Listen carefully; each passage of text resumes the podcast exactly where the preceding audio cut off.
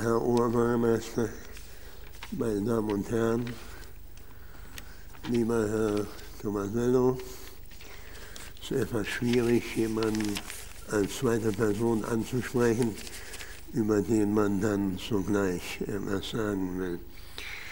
Nun, der Hegelpreis ist nicht nur für Philosophen bestimmt, die das Fach Philosophie vertreten. Der erste Preisträger sollte Heidegger sein. Als äh, das dann scheiterte, wählte man Bruno Snell, den Altphilologen, und so folgte auf Hans-Georg Gerdammer ein Linguist, Roman Jakobsen, auf Paul Ricoeur, ein Soziologe, Niklas Numann, auf Donald Davidson, ein Historiker, Jacques Le und so weiter. Diese schöne Reihenfolge wird heute zum ersten Mal unterbrochen. Statt des Philosophen, der nach dem Soziologen Sennett an der Reihe gewesen wäre, zeichnet die Jury einen Psychologen aus und als Primatenforscher und Entwicklungspsychologe, der naturwissenschaftlich arbeitet, sprengt dieser sogar die bisher eingehaltenen Grenzen der geistes- und sozialwissenschaftlichen Fächer. Ich kenne die Gründe nicht, die die Jury dazu bewogen haben mag, das Wechselspiel der Disziplinen zu durchbrechen. Objektiv betrachtet sind es aber nicht nur der intellektuelle Rang und die weltweite Reputation des Preisträgers, die diese Entscheidung rechtfertigen. Das geistige Profil von Michael Tomasello ist Erklärung genug. Er ist nämlich ein Philosoph. Nicht zwar dem Fache nach, aber in der Art der Fragestellung und im Duktus seines Denkens. Für ein philosophisches Temperament spricht schon der Umstand, dass er in den Dank für die Anregungen zu seiner ersten großen Monographie alle jene Klassiker einbezieht, ich zitiere, die durch die vergangenen zweieinhalbtausend Jahre hindurch über die Grundrätsel des menschlichen Erkennens nachgedacht haben. Gemeint sind also Plato und die Fußnoten zu Plato. Allerdings möchte ich Michael Tomasello mit einem Lob, das bei seinen engeren Fachkollegen ein zwiespältiges Echo auslösen könnte, nicht in Verlegenheit bringen.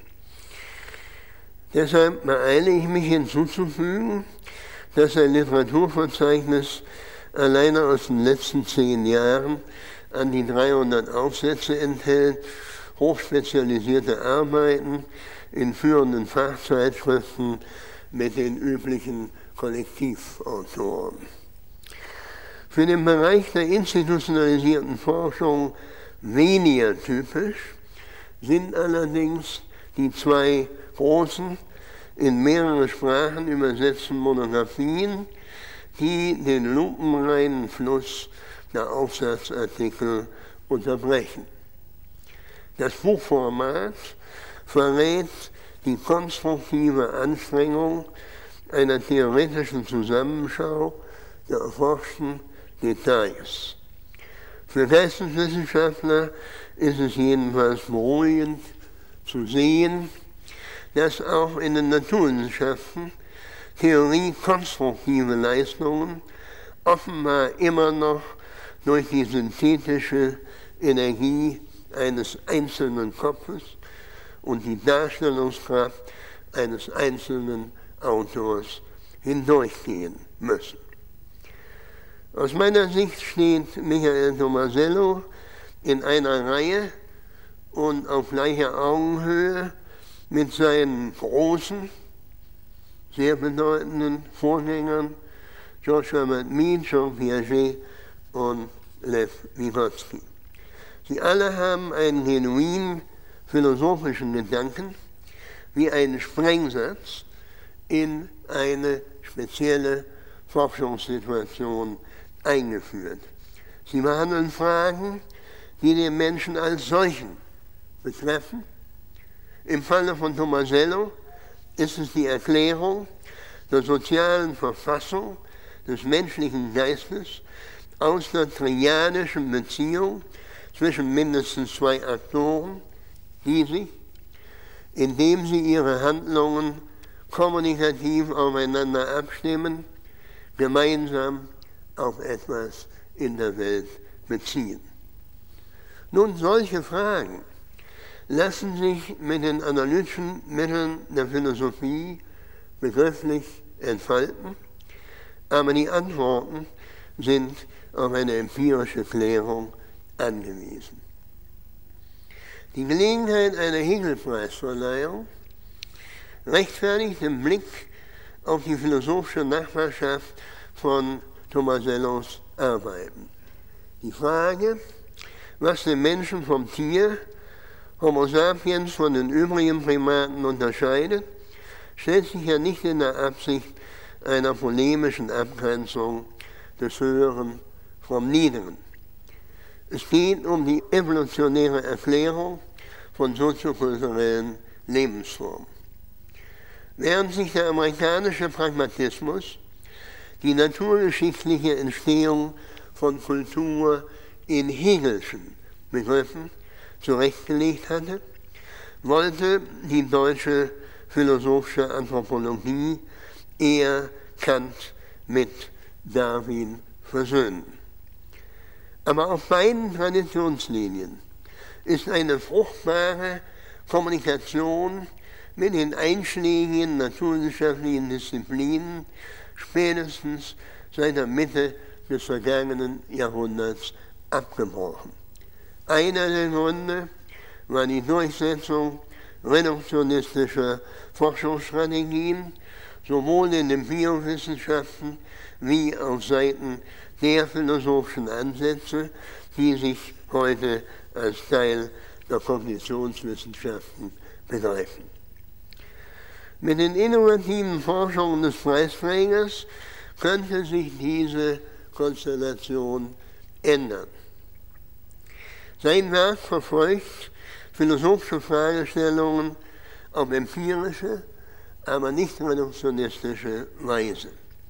Am Anfang steht die Frage des anthropologisch interessierten Entwicklungspsychologen, was Erkenntnisse über die Ontogenese des Kindes zur Aufklärung der phylogenetischen Rätsel der Menschwerdung beitragen können, Rätsel, die im archäologischen Dunkel der letzten 600.000 bis 500.000 Jahre immer noch weitgehend verborgen sind. Im Vergleich zum langen Atem der natürlichen Evolution vollzieht sich die kulturelle Entwicklung in schnellem, um immer schnellerem Tempo. Einem heute 80-jährigen Zeitgenossen, und Sie dürfen raten, von wem ich spreche, der sich an die sozialen Lebensumstände und technischen Hilfsmittel seiner Großeltern sehr gut erinnert und nun den Versuch macht, die künftige erwachsene Alltagswelt seiner Enkel zu antizipieren, muss angesichts der exponentiell beschleunigten Entwicklungen schwindlig werden. Menschen verfügen über einen kulturellen Mechanismus, das ist der Einsatz von Tomasello, der anderen Tierarten fehlt. Das in Symbolsystemen abgelagerte, insofern externalisierte Gedächtnis von Traditionen, die das kollektiv Erlernte und Erfundene nachwachsenden Generationen zugänglich machen. Die beschleunigten Lernprozesse erklären sich aus kumulativen Effekten, die im Lichte neuer Erfahrungen bei der Revision des gespeicherten kulturellen Wissens entstehen. Auch Schimpansen verwenden einfache Werkzeuge, aber nur bei den Hominiden beobachten wir deren kontinuierliche Verbesserung, beispielsweise den technischen Fortschritt von den Geröllwerkzeugen der Autobankultur zu den raffinierteren altsteinzeitlichen Faustkeilen. Was den Menschen vom Affen trennt, ist eine Art von Kommunikation, die sowohl die intersubjektive Bündelung wie die generationenübergreifende Weitergabe und erneute Bearbeitung kognitiver Ressourcen möglich macht. Dieses Phänomen lenkt die Aufmerksamkeit von Tomasello, der die Ontogenese als Schlüssel für die Phylogenese benutzen möchte, auf Anfänge des Lehrens und Lernens. Er konzentriert sich nicht länger auf einzelne erkennende Subjekte. Ein einzelnes Subjekt, das im Umgang mit seiner natürlichen Umgebung aus Erfahrungen lernt, das ist das Paradigma auch in der Philosophie über die Jahrhunderte gewesen, sondern auch Situationen, in denen Mütter ihre Kinder auf Objekte hinweisen, um ihnen etwas beizubringen.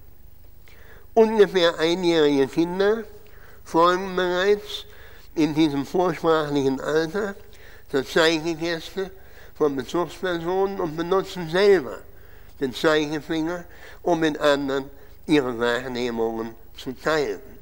Darin entdeckt Tomasello eine komplexe Beziehung, für die es bei Schimpansen, wenn er recht hat, keine Entsprechung gibt. Auf der horizontalen Ebene übernimmt der eine die Wahrnehmungsperspektive des anderen, sodass eine soziale Perspektive entsteht, aus der die Beteiligten gleichzeitig nun in vertikaler Richtung ihre Aufmerksamkeit auf das angezeigte Objekt richten und so gewinnen sie von dem gemeinsam identifizierten und wahrgenommenen Gegenstand ein geteiltes Wissen. Demgegenüber können Schimpansen aus den Schranken ihrer selbstbezogenen, von jeweils eigenen Interessen, Neigungen, Antrieben gesteuerten Sicht nicht ausbrechen. Sie sind zwar außergewöhnlich intelligent und können intentional handeln, die Intentionen eines Artgenossen verstehen und die räumliche Differenz ihrer Standorte richtig einschätzen, sogar in gewisser Weise praktische Schlüsse ziehen, aber sie können keine interpersonale Beziehung mit anderen aufnehmen. Sie können sich nicht zum anderen als eine erste zu einer zweiten Person wie ein Ich zu einem Du verhalten. Die Kognition befreit sich erst aus den Fängen einer selbstbezogenen Intentionalität, wenn sie sich mit einer Kommunikation über Zeigegesten und nachahmende Gebärden verbindet, die sich, diese Gebärden und Gesten, die sich aus der genetischen Fixierung gelöst und semantische Bedeutungen angenommen haben. Für die Phylogenese bedeutet das eine neue und evolutionär vorteilhafte Form der Zusammenarbeit und des kooperativen Lernens, wobei das gemeinsame Wissen symbolisch gespeichert und dann eben auch reflexiv bearbeitet werden kann. Hegelisch gesprochen, bohrt Tomasello mit seinen geistreich variierten Versuchsanordnungen an der Quelle des objektiven Geistes. Bohrungen an der Quelle des objektiven Geistes. Es kommt ja nicht oft vor, dass sich jahrzehntelange äh, seriöse Forschungen äh, mit einem solchen Bild beschreiben lassen. Der systematische Vergleich von Kindern und Schimpansen wirft jedenfalls Licht auf jeden Abschnitt der Evolution, währenddessen sich das subjektiv befangene Bewusstsein der Hominiden aus der Vereinzelung gelöst und in der kooperativen Bewältigung einer überraschenden Umwelt auf gemeinsame Intentionen umgestellt hat. Im Zuge des Aufbaus eines intersubjektiv geteilten Hintergrundwissens spinnt sozusagen der nun vergesellschaftete Geist von den einfachen Gästen ausgehen, nach und nach symbolisch verkörperte Sinnzusammenhänge aus sich heraus.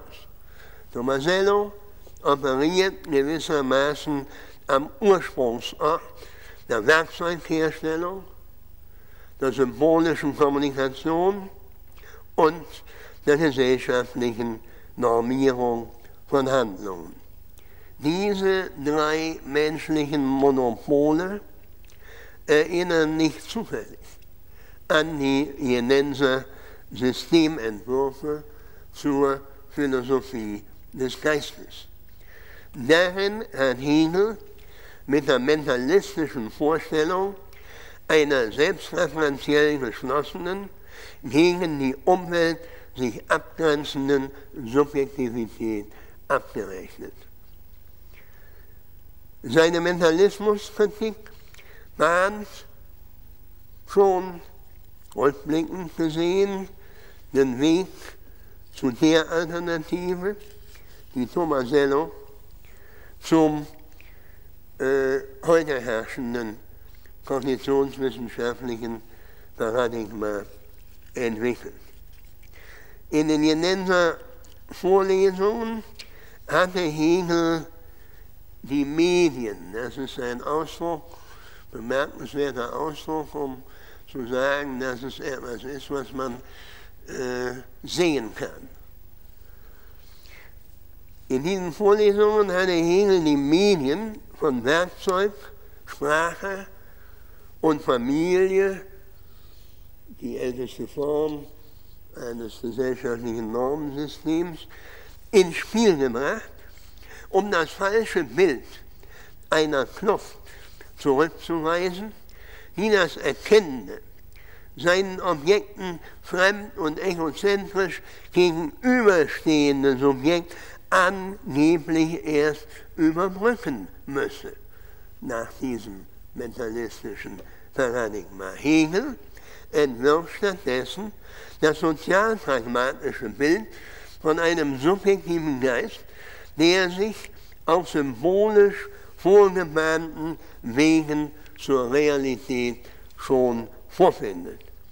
Er bewegt sich immer schon in Funktionszusammenhängen, die in Werkzeugen objektive Gestalt angenommen haben, immer schon im Horizont eines sprachlich artikulierten Hintergrundwissens und im eingewohnten sozialen Netzwerk gemeinsamer Praktiken.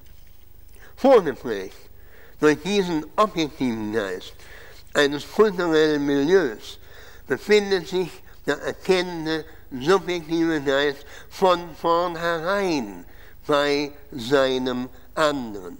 Dieses, wie Hegel sagt, Sein beim anderen meint den kognitiven Vorschuss symbolisch verkörperter Sinnzusammenhängen, von denen die jeweils aktuellen Wahrnehmungen, Urteile, Äußerungen und Handlungen zehren. Tomasello hat mit seinem Werk über die kulturelle Entwicklung des menschlichen Erkennens, äh, Denkens die Weichen gestellt für seine Forschungen am Leipziger Max-Planck-Institut.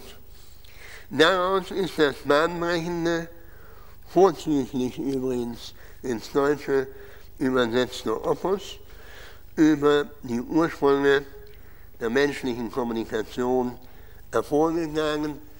Äh, dazu will ich nur noch zwei, drei Sätze sagen. Schon Husserl hat auf begriffsanalytischem Wege gezeigt, dass sich für uns die Objektivität der Welt und die Intersubjektivität der Lebenswelt gleichzeitig ausbilden. Aber es gelang ihm nicht, die Entstehung dieser Interdependenz von Weltbezug und sozialer Verschränkung der Teilnehmerperspektiven aus den Leistungen eines transzendentalen Ur-Ichs zu erklären. Tomasello liefert mit dem Vergleich. Der problemlösenden Kooperation von Kindern und Schimpansen. Nun die empirischen Anhaltspunkte dafür, wie sich aus der kooperativen Verwendung einer Kombination aus Zeichengesten und nachahmenden Gesten die menschliche Form der Kommunikation und damit ein naturgeschichtlich neuer, radikal neuer Modus der Vergesellschaftung entwickelt haben könnte. Denn über dieses neue Medium wird nun das, was auch bei den Schimpansen gewissermaßen als Geist und als Bewusstsein präsent ist, externalisiert. Das ist der entscheidende Schritt. Der sozialpragmatische Ansatz erklärt die Entstehung der Sprache funktional aus der Lösung jener allgemeinen Kommunikationsaufgaben, die sich in kooperierenden Gruppen aus Problemen der Handlungskoordinierung ergeben. Nach dieser Lesart ist die evolutionär vorteilhafte, vermittelte Kooperation der Geburtsort für semantische Konventionen. Erst im Zuge ihrer grammatischen Verknüpfung kommt es dann sukzessive zu den beiden entscheidenden Differenzierungen, die unsere Sprache auszeichnen, zur Herausbildung der aus Referenz und Beschreibung zusammengesetzten Struktur von Aussagen sowie zur Unterscheidung zwischen diesen propositionalen Bestandteilen und dem Sinn ihrer pragmatischen Verwendung. Meine Damen und Herren, der flüchtig gezeichnete Umriss einer faszinierenden, wie ich finde, und unerhört anregenden Theorie, auch für Philosophen anregenden Theorie, muss genügen, um sie davon zu überzeugen, dass wir in dem herausragenden Anthropologen, Entwicklungspsychologen und Sprachforscher Michael Tomasello auch den wahren Philosophen erkennen können. Dieses Lob mag in den Ohren eines äh, hochprofessionalisierten Wissenschaftlers merkwürdig klingen, aber heute, lieber Herr Tomasello, müssen Sie sich das gefallen lassen.